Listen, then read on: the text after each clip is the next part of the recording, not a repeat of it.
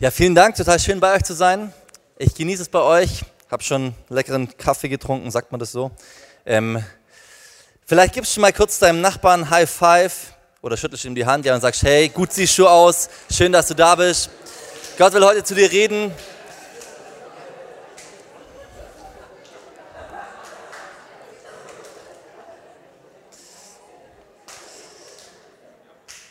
Ja, ähm, Wer von euch ist denn Ranger? Ein paar Ranger hier, okay. Also ich muss dazu sagen, ich bin gar kein Ranger, aber ich, ähm, ich, hab mal, ich war mal Camppastor, okay? Heißt das so Camppastor, oder? Genau, Camppastor. Und ähm, ich bin ja so richtig, ich habe keinen Plan, okay? Ich kam da an, ich war übelst müde, weil ich hatte vorher noch eine andere Freizeit. Ich kam da an, ich habe meinen Laptop da aufgebaut, mein iPad und mein iPhone, damit das Ganze miteinander connected ist. Hat man mich darauf aufmerksam gemacht, Simon, elektrische Geräte sind hier nicht, benutzen wir nicht. Dann sage ich, sorry Leute, ich predige nur aus elektrischen Geräten, es geht nicht anders, okay? Die Zeiten sind vorbei, wir brauchen Ranger 2.0, keine Ahnung, aber ich kann das nicht. Dann haben sie mich Gnade vor Recht, ja. Ich hatte auch mein Hemd in der Hose und Mütze und ich hatte, ich habe eigentlich, glaube ich, alles falsch gemacht. Ich habe auch daheim geduscht, immer. Und ähm, habe auch allen immer zu McDonalds was mit, von McDonalds den Leitern was mitgebracht. Irgendwann hat dann der Campwart verpennt, dann war die Sache eh, mit Sache Disziplin habe ich das Gefühl gehabt, gelaufen. Haben wir noch zusammen am Schluss einen Film angeschaut auf dem Camp und hatten einfach eine gute Zeit. Ähm, aber an einem Tag bin ich da rausgelaufen, äh, das ist ja immer ein bisschen außerhalb. Ich habe übrigens den ersten Grad erreicht, aber ich habe nichts dafür getan, die haben mir einfach so geschenkt. Egal, auf jeden Fall, ähm, und ich bin da raus aufs Feld es ist ja immer ein bisschen außerhalb eben und in der Nähe war ein Wald. Es war richtig, richtig dunkel. Also so richtig dunkel. Ich habe null gesehen, aber ich wollte telefonieren. Und, ähm, und dann gehe ich raus und klar, dein Handy ist ja auch noch ein bisschen hell, dann siehst du noch weniger. Ich telefoniere und während ich telefoniere, bebt plötzlich die Erde und irgendwas streift mich und es, es war dann auch gleich wieder vorbei. Aber ich stand dran und ich dachte, was geht denn hier ab? Was war gerade los? Im Nachhinein glaube ich, das war irgendeine Wildschweinherde oder sowas, keine Ahnung. Äh, also ich habe ja nichts gesehen. Aber ich sagte, ich war ziemlich schnell wieder im Camp, okay? Ähm, und ähm, was ich da so rausgenommen habe für mich persönlich, okay, das erste ist ein Witz, werde nie Ranger. Stimmt nicht, werde Ranger, okay? Das zweite, ähm, lauf nur dahin, wo es auch Straßenlaternen gibt. Und das dritte, prinzipiell Dunkelheit ist, sag ich mal so, ist Mist. Ja, also so in die Richtung, okay? Ähm, und ich will euch eine Stelle vorlesen aus, ähm, aus Gottes Wort, Jesaja 60 Abvers 1. Und diese Stelle immer, ich hatte, sie sind immer weiter geklettert, bis sie irgendwann in einen Hohlraum kamen, den sogenannten alten Mann. Und dieser Hohlraum, der war sechs Meter mal drei Meter mal zwei Meter hoch. Okay? Also kleines Ding. Da sind sie irgendwo reingeklettert. Das Teil ist nicht abgesichert und es hat wenig Sauerstoff da drin. Und sie hatten auch relativ schnell kein Licht mehr. So, weil das nicht abgesichert war, gab es Steinschläge. Zehn Menschen sind da gestorben da drin, andere sind schwer verletzt worden, aber sie haben ja nichts gesehen. Sie wussten ja gar nicht, was um sie herum jetzt gerade passiert. Sie haben sich zu den Leuten hingetastet, man hat ja nichts gesehen. Sie haben das Wasser getrunken, das da irgendwo sich abgelagert hatte. Leichenwasser im Endeffekt, wo Leichen drin liegen. Und irgendwann haben sie Wahnvorstellungen bekommen. Man kann sich das ja so ein bisschen vielleicht vorstellen. Auf jeden Fall werden sie am 4. November für tot erklärt und, ähm, nein, sorry, sie werden für tot erklärt und auf dem 4. November wird die Trauerfeier angesetzt. Die Witwen bekommen 500 Euro, 500 Mark damals ausgezahlt, jeweils für die Beerdigung. Aber die Kumpel von diesen Bergarbeitern die sagen, hey, Moment mal, das sind vielleicht noch Menschen und vielleicht gibt es noch eine Chance. Und sie nerven den Direktor so lange, bis der sich sagt, hey, bevor ich da irgendwie jetzt voll den Stress habe am Schluss, ähm, bohren wir einfach nochmal. Und sie überlegen so, wo könnten noch Leute irgendwo sein? Sie kommen darauf eben in diesem alten Mann. Aber auf den Karten und so weiter, nirgends ist das eingezeichnet. Und so ein Spezialist errechnet, wo müsste dieser alte Mann, also dieser Hohlraum, wo müsste der sein? An der Stelle, wo der es errechnet hat, sind aber leider so Gleise verlegt. Also bohren sie einfach mal einige Meter weiter drüben. Sie bohren runter und in 200 Meter Tiefe stoßen sie am 3. November auf diesen Hohlraum, ganz genau auf diesen Hohlraum, 6 mal, 2, mal 3 Meter. Ja? Und diese Arbeiter innen drin, die schlagen irgendwie mit, Taschenmesser, mit dem Taschenmesser gegen diesen Bohrer und dann ist klar, hey, da gibt es noch Leute. Die Rettungskräfte werden zurückgerufen, die Familien werden informiert, alles wird neu aufgerollt. Und weißt du, was das Erste ist, was sie denen runtergelassen haben? Eine Taschenlampe. Eine Taschenlampe. Warum eine Taschenlampe? Weil endlich können die die Lage einschätzen. Endlich ist da irgendwo wieder ein Hoffnungsschimmer, irgendwie eine Orientierung. Ähm, sie können die Leute versorgen und dann kommt erst alles andere. Und am 7. November, vier Tage später, ist dann die Rettung von diesen elf Bergleuten. Als sie hochkommen, ist das Licht so hell, dass sie so Spezialsonnenbrillen bekommen, damit das Licht nicht ihre Augen zerstört. Ich glaube, wenn man einmal in so einer Situation war, dann weiß man, wie wichtig Licht ist. Licht bedeutet Orientierung, Licht bedeutet Hoffnung, Licht bedeutet Zukunft. Und schau mal, Jesus, er sagt von sich, ich bin das Licht dieser Welt. Ich bin das Licht der Welt, sagt Jesus. Und das ist ja noch viel mehr als irgendein Tageslicht oder sonst was. Das Licht der Welt, es ist die Sonne. Das Licht für diese Welt ist die Sonne. Und wir wissen, ohne, diese, ohne die Sonne gäbe es kein Leben. Es gäbe nichts in dieser Welt. Es würde nichts wachsen, es gäbe keine Photosynthese, es gäbe keinen Sauerstoff, es gäbe keine Zellen. Die Erde wäre kalt und wäre unbewohnbar. Und wenn Jesus jetzt sagt, ich bin das Licht der Welt, dann sagt er damit, ich bin der Orientierungspunkt für Menschen dieser Welt. Ich bin, ich bin der, der dir Hoffnung geben will. Ich bin der, der dir Zukunft geben will. In mir, allein in mir, ist echtes Leben oder Leben überhaupt zu finden. Das, was Jesus sagt, wenn er, mein, wenn er meint, was er sagt, wenn er sagt, ich bin das Licht der Welt. Und jetzt heißt es von diesem Licht, das Licht leuchtet in der Finsternis und die Finsternis hat es nicht auslöschen können. In unserer Welt gibt es viel Finsternis und gab es auch viel Finsternis. Da musst du nur die Geschichtsbücher mal ein bisschen studieren und lesen. Ja, es gab so viel Finsternis. Wir schauen da oft zurück und denken, Wahnsinn, was damals war. So vielleicht geht es euch auch so wie mir. Irgendwann liest du in den Nachrichten von Syrien und so weiter und du denkst, das was damals war, ist heute. Vielleicht nicht bei mir um die Ecke, aber es ist irgendwo heute real. Es ist eigentlich verrückt. Und ich glaube, manchmal ist für uns, und das ist unser Problem manchmal für uns Christen, manchmal ist für uns die, das nicht so offensichtlich, dass wir in der Finsternis irgendwo leben, dass um uns herum Finsternis ist. Das liegt an vielen Sachen. Zum einen haben wir meistens ein christliches Elternhaus oder christliche Familie, christliches Umfeld. Das, da ist auf jeden Fall mehr Licht. Natürlich gibt es auch damals Streit und all das, aber irgendwo ist da Licht da. Wir leben irgendwo in einem anderen Umfeld. Wir leben in einem Land, in dem wir gute Gesetze haben, würde ich sagen, und in dem wir ähm, finanziell und, und so weiter versorgt sind. Also uns hier gerade im Südwesten, ganz ehrlich, uns geht es richtig, richtig gut. Wir tragen, glaube ich, noch mit die halbe EU. Ja? Also uns geht es richtig gut. Aber ich will mal Mutter Teresa zu uns sprechen lassen. Mutter Teresa ist Friedensnobelpreisträgerin. Mutter Teresa war viele Jahre lang in Kalkutta, hat da unter den Armen gearbeitet, hat unglaublich viel Leid gesehen. Und dann kommt sie nach London als jemand, der von außen auf Europa schaut, der von außen Europa bewertet. Und sie sagt jetzt Folgendes, und ich glaube, es ist eine wichtige Message auch für uns. Sie sagt, hier haben Sie den Wohlfahrtsstaat. Niemand braucht zu verhungern, aber es gibt eine andere Art von Armut. Die Armut des Geistes, der Einsamkeit und des Verstoßenseins. Und als sie dann später den Friedensnobelpreis bekommt, da hat sie sich nicht nehmen lassen, auch noch mal ein bisschen auf die, bisschen drauf zu geben, ja. Und sie erzählt da von der inneren Armut reicher Nationen. Von der inneren Armut reicher Nationen. Sie sagt, ähm, in diesen reichen Nationen, da werden alte Menschen abgeschoben in Pflegeheime und sie gehen da seelisch zugrunde, weil sie nie besucht werden. In reichen Ländern, da sind die Eltern beschäftigt, zu beschäftigt mit ihrer Karriere, um Zeit zu haben für ihre Kinder. Und am Schluss schließt sie, und ich zitiere, sie sagt, heute werden Millionen ungeborener Kinder getötet und wir sagen nichts. In den Zeitungen lesen wir dieses und jenes, aber niemand spricht von den Millionen von Kleinen, die empfangen wurden mit der gleichen Liebe wie Sie und ich, mit dem Leben Gottes und wir sagen nichts, wir sind stumm. Für mich sind die Nationen, die Abtreibung legalisiert haben, die ärmsten Länder.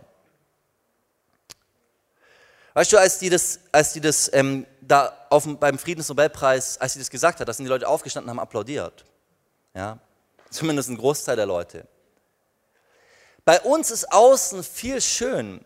Du gehst auf Instagram, du wirst nicht, also du wirst wahrscheinlich selten Leute sehen, die auf Instagram dauernd nur das posten, was, was Mist ist in ihrem Leben. Und die, die das machen, da weißt du dann wirklich, die sind psychisch ziemlich labil, okay? Die haben wirklich dann Probleme, okay? Aber im Normalfall, nach außen zeigen wir immer das Schöne, aber wenn wir hinter die Fassade schauen von Menschen, hey, da sehe ich so oft, da ist so viel Zerbrochenheit und so viel Fragezeichen.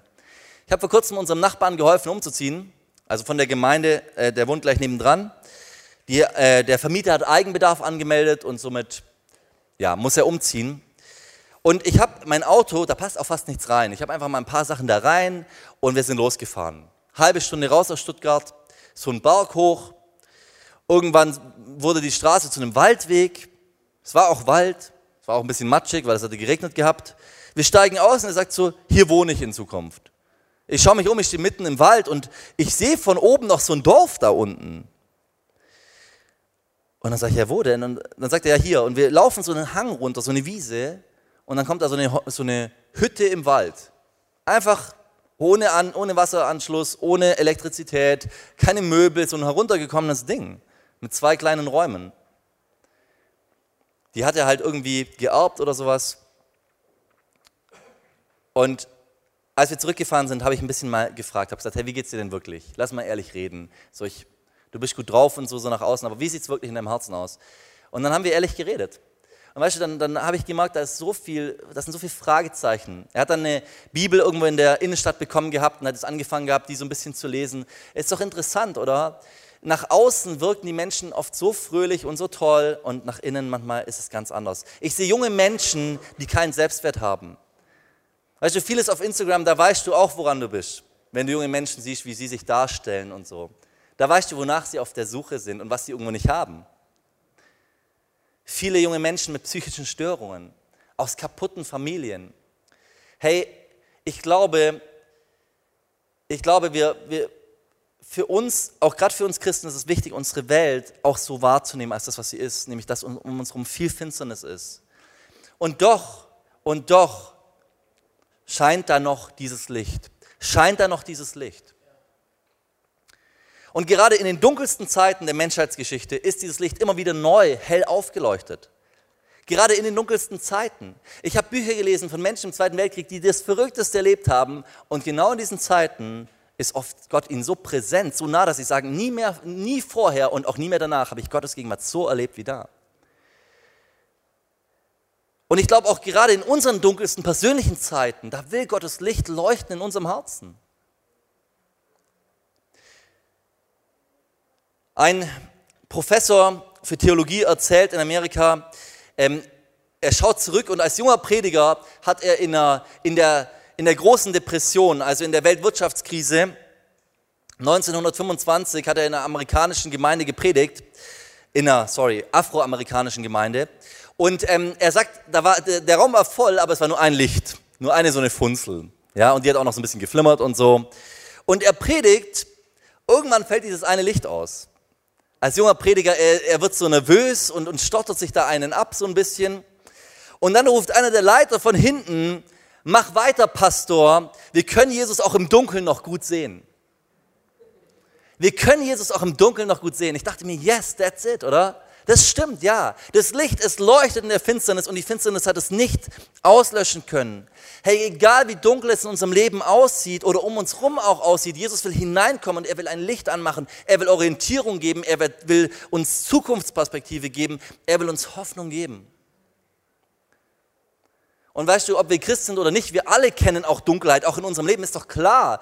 Wir erleben Krankheit, wir erleben Schmerz, wir erleben diese Welt, wie jeder andere auch. Aber wir haben jemanden, der an unserer Seite steht, aber trotzdem ist er nicht immer leicht. Aber es ist so wichtig, dass wir uns immer wieder an diesem Licht orientieren und dann werden wir, dann werden wir einen Unterschied machen können.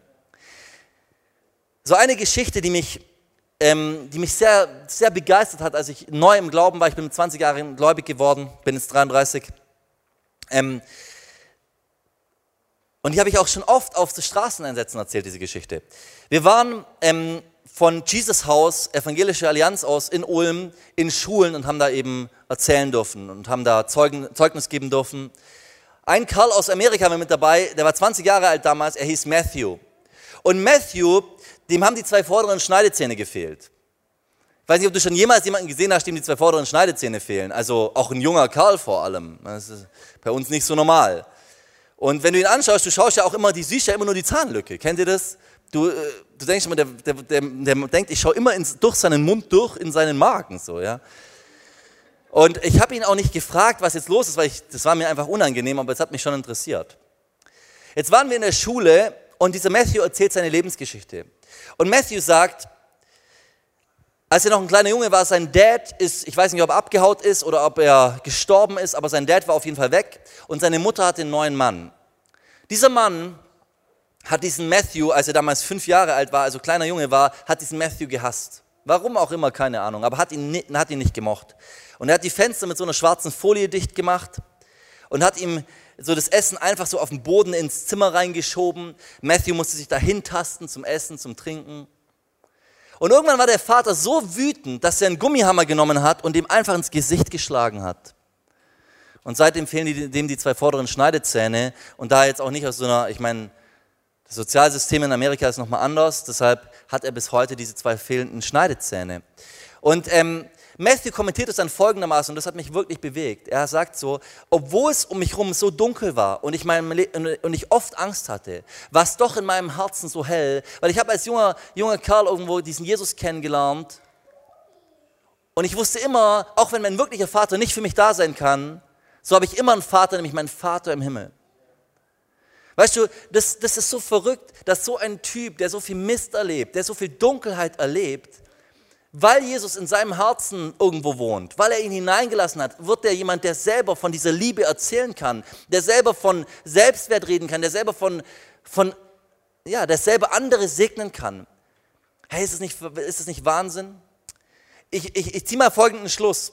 Es ist nicht so entscheidend, wie es um uns herum aussieht, sondern entscheidend ist, wie es in deinem Herzen aussieht. Weißt du, um dich herum kann alles Mögliche schiefgehen, aber wenn, wenn, wenn in deinem Herzen ein Licht ist, dann, dann sag ich dir, dann hast du das Wichtigste verstanden und dann kann dein Leben absolut genial sein. Oder lass mich mal umdrehen. Wie viele Menschen gibt es, die ganz viele junge Leute auch feiern? Irgendwelche Stars oder sonst wen, denen ihr Leben sieht außenrum so hell aus. Wow, die haben alles, die können sich alles leisten, die können überall hingehen, alles ist möglich. Und dann schaust du ein paar Jahre später und du denkst, Depression, Alkoholiker geworden, hey, was ist los? Und du machst, das Problem ist, in ihrem Herzen war es nicht hell. Und deshalb, deshalb bringt alles außenrum hell gar nichts. Was wir brauchen, ist, dass Jesus in unserem Herzen ein Licht anmacht, dass der, er hineinzieht, dass er der Chef ist, dass er ausmisten darf und auch die Dinge beleuchten darf, die mal nicht so ganz passen. Hey, er will da dran. Er will das Licht sein und es wird uns, es, es verändert unser Leben. So, Jesus, er ist das Licht. Aber nicht nur Jesus ist das Licht, sondern durch ihn wenn er in uns lebt, dann werden wir Licht für andere. Dann werden wir Licht für andere. Wie verrückt ist das? Matthäus 5, Vers 14, da heißt es, ihr, sagt Jesus zu seinen Jüngern, ihr seid das Licht der Welt. Eine Stadt, die auf einem Berg liegt, kann nicht verborgen bleiben. Ihr seid das Licht der Welt. Wow, was für ein Anspruch an mich, was für eine Ehre, dass ich irgendwo den Job von Jesus übernehmen darf, dass ich Licht sein darf in dieser Welt. Ist das nicht Wahnsinn? Hey, mich begeistert das. Wenn Jesus in uns lebt, wenn seine Herrlichkeit über uns ist, in uns ist, sein Heiliger Geist in uns lebt, dann werden wir zu Leuchten in dieser Welt. Dann werden wir zu Orientierungspunkten. Dann werden wir zu Hoffnungsträgern. Dann werden wir zu Wegweisern hin zu diesem Jesus, der das wahre Licht ist. Und ich muss jetzt ja nicht ausführen, Jesus, er starb am Kreuz, er ist auferstanden, er hat den Tod besiegt. Hey, er ist allmächtig, okay? Er ist die, er ist die Hoffnung. Und ich glaube, wenn wir das verstanden haben, uns füllen lassen und dieses Licht auch wiederum rausbringen, dann kann es nicht anders sein, dann ist es nicht anders, als dass wir als Einzelne, als Gemeinden in diesem Land, in dieser Welt, dass wir Magnete werden für andere, dass wir Magnete sind.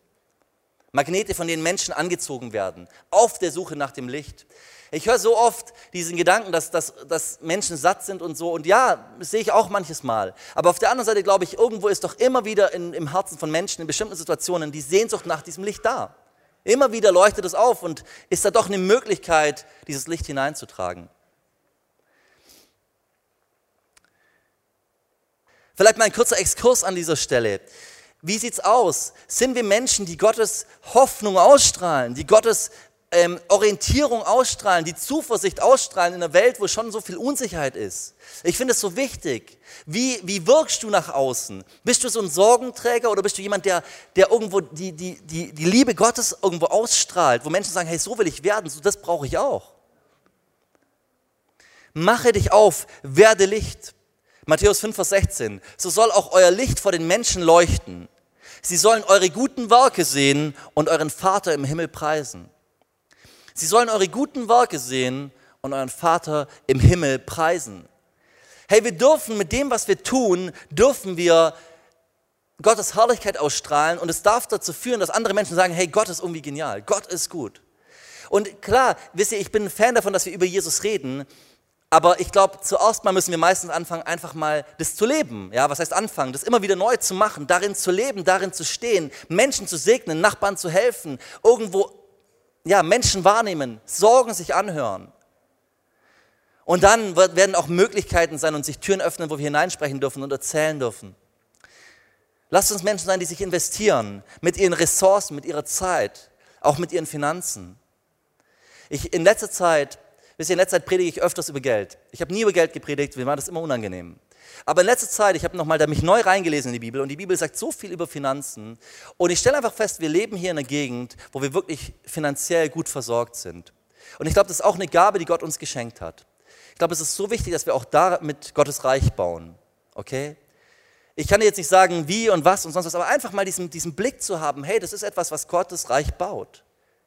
Lasst uns uns investieren in Gottes Reich. Lasst uns nicht fragen nach unserer eigenen Gemütlichkeit, sondern lasst uns fragen nach Gottes Ehre.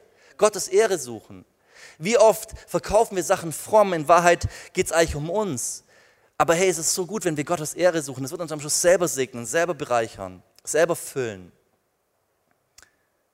Und wenn wir uns aufmachen, dann wird sich Gott immer wieder neu zu uns stellen.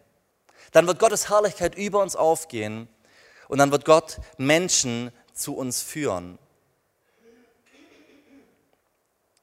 Mache dich auf, werde Licht, denn dein Licht kommt und die Herrlichkeit des Herrn geht auf über dir. Denn siehe, Finsternis bedeckt die Erde und tiefes Dunkel die Völker, aber über dir geht auf der Herr und seine Herrlichkeit erscheint über dir. Und Heidenvölker werden zu deinem Licht kommen und Könige zu dem Glanz, der über dir aufgeht. Ich will noch eine Geschichte erzählen, das Lobpreisteam darf gerne auch schon nach vorne kommen eine letzte Geschichte und zwar ähm, ein Freund von mir, er kam aus Syrien und ähm, er erzählt mir, wie damals sein Haus bombardiert wurde. Und so sind sie zu Verwandten gezogen. Dann ist das Haus auch bombardiert worden. Sind sie zum Opa gezogen. Als das Haus auch bombardiert wurde, haben sie gesagt, wenn jetzt, keine Ahnung, was wir jetzt machen, jetzt ist alles vorbei. Und dann kam ähm, für, für ihn gefühlt dieser Ruf von Angela Merkel, kommt gerade nach Deutschland.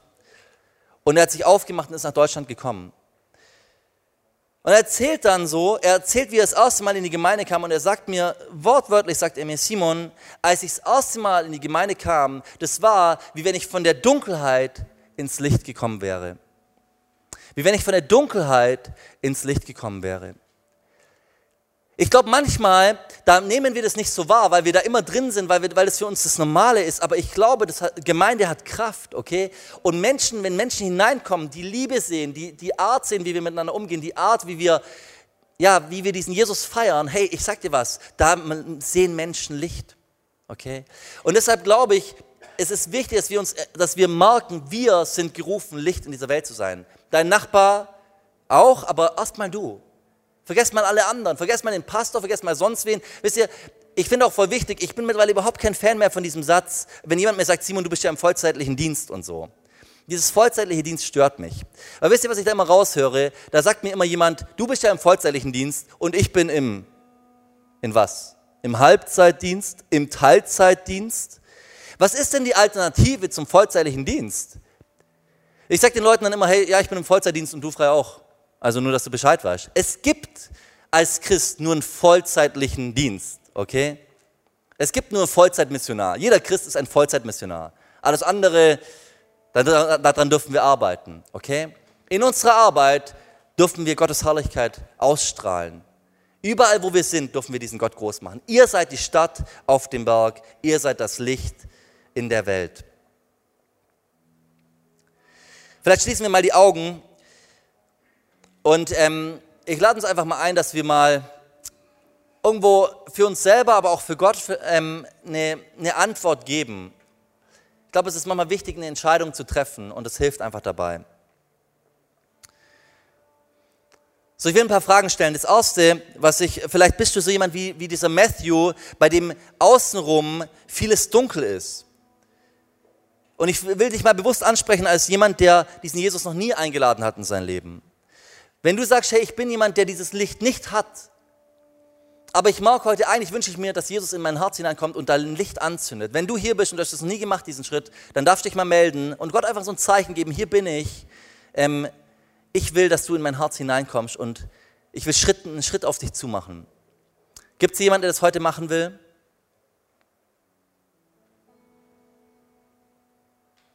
Okay, ich will eine zweite Frage stellen. Lass nochmal die Augen geschlossen halten. Ich glaube, das ist einfach fair gegenüber den anderen außenrum. Die zweite Frage ist eigentlich dieselbe Frage, aber an dich gerichtet, der vielleicht schon lange im Glauben unterwegs ist. Vielleicht bist du auch jemand, der, der merkt, oh Mann, die Dinge um mich herum, die bedrängen mich. Ich bin wirklich angefochten, ich bin echt herausgefordert. Aber ich will Jesus ganz neu heute einladen, dass er wirklich dieses, mir Orientierung sein darf, dass er wirklich das Licht ist. Ich will jemand sein, in dem Jesus wirklich auch gerade in dieser Zeit umso heller scheint. Und wenn du hier bist, dann darfst du dich auch mal melden, darfst mal Gott so ein Zeichen geben, sagen, hier bin ich, ich will dich einladen und ich will mich auf dich ausrichten. Ich will nicht immer dieses Dunkle sehen, sondern ich will dich, mich am Licht orientieren. Yes. Ich will noch eine dritte Frage stellen. Wer ist hier, der sagt, ich habe das nicht mehr ganz auf dem Schirm, dieses Lichtsein. Ich bin zwar als Christ unterwegs und so, aber so wirklich dieses Empfinden und dieses Verständnis und dieses, dieses Ich will ein Licht sein in meiner Umgebung, das habe ich irgendwo hinter mir gelassen. Aber ich will heute mich, mich wirklich entscheiden und vielleicht hast du das vorgestern schon gemacht, dann melde dich nicht. Ich will dich ansprechen als jemand, der heute sagen will, hier bin ich, ich will ganz neu dieses Licht sein und ich will Gott hier meine Hand entgegenstrecken und sagen, du kannst mit mir rechnen. Du kannst mit mir rechnen. Darfst dich auch mal melden, wenn du hier bist. Yes. Herr Jesus, danke für jeden Einzelnen hier, der eine Entscheidung getroffen hat, Herr. Und ich will diejenigen gerade segnen, die angefochten sind, Herr. Ich will die segnen, die herausgefordert sind, die vielleicht das Licht nicht mehr sehen, weil sie so viel Dunkel um sich herum gerade haben. Komm du hinein, Herr, und stell dich so klar und so eindeutig wieder in die Mitte. Wir bitten dich. Herr, ich will beten, dass gerade in dieser schwierigen Zeit sie erleben, wie dein Licht leuchtet und wie sie auch eine Leuchte für andere sein können, Herr. Ich will auch ganz bewusst beten, dass du aber auch Heilung schenkst und Befreiung schenkst und hineinkommst und Dinge, ja, Dinge veränderst, Herr. Wir wollen auch da wirklich erwarten, dass du ein Gott bist, der, der Gebet erhört hat. Und ich will auch diejenigen segnen unter uns, die heute ganz neu sich entschieden haben, ein Licht zu sein. Segne jeden Einzelnen. Erfüll uns mit deinem Heiligen Geist. Wir wissen, ohne dich wird es nichts werden, aber du willst in uns leben und dich durch uns groß machen. Erfüll uns mit deinem Heiligen Geist. Gib uns deine Kraft, gib uns deinen Blick für Menschen und deinen Blick für dein Reich, Herr. Lass uns Menschen sein, die Zeugen sind. Herr, wir wollen beten, dass um uns herum unser Umfeld erbebt und verändert wird und, und dass wir so Hotspots in dieser Welt sind, durch die du dich groß machen kannst. Halleluja.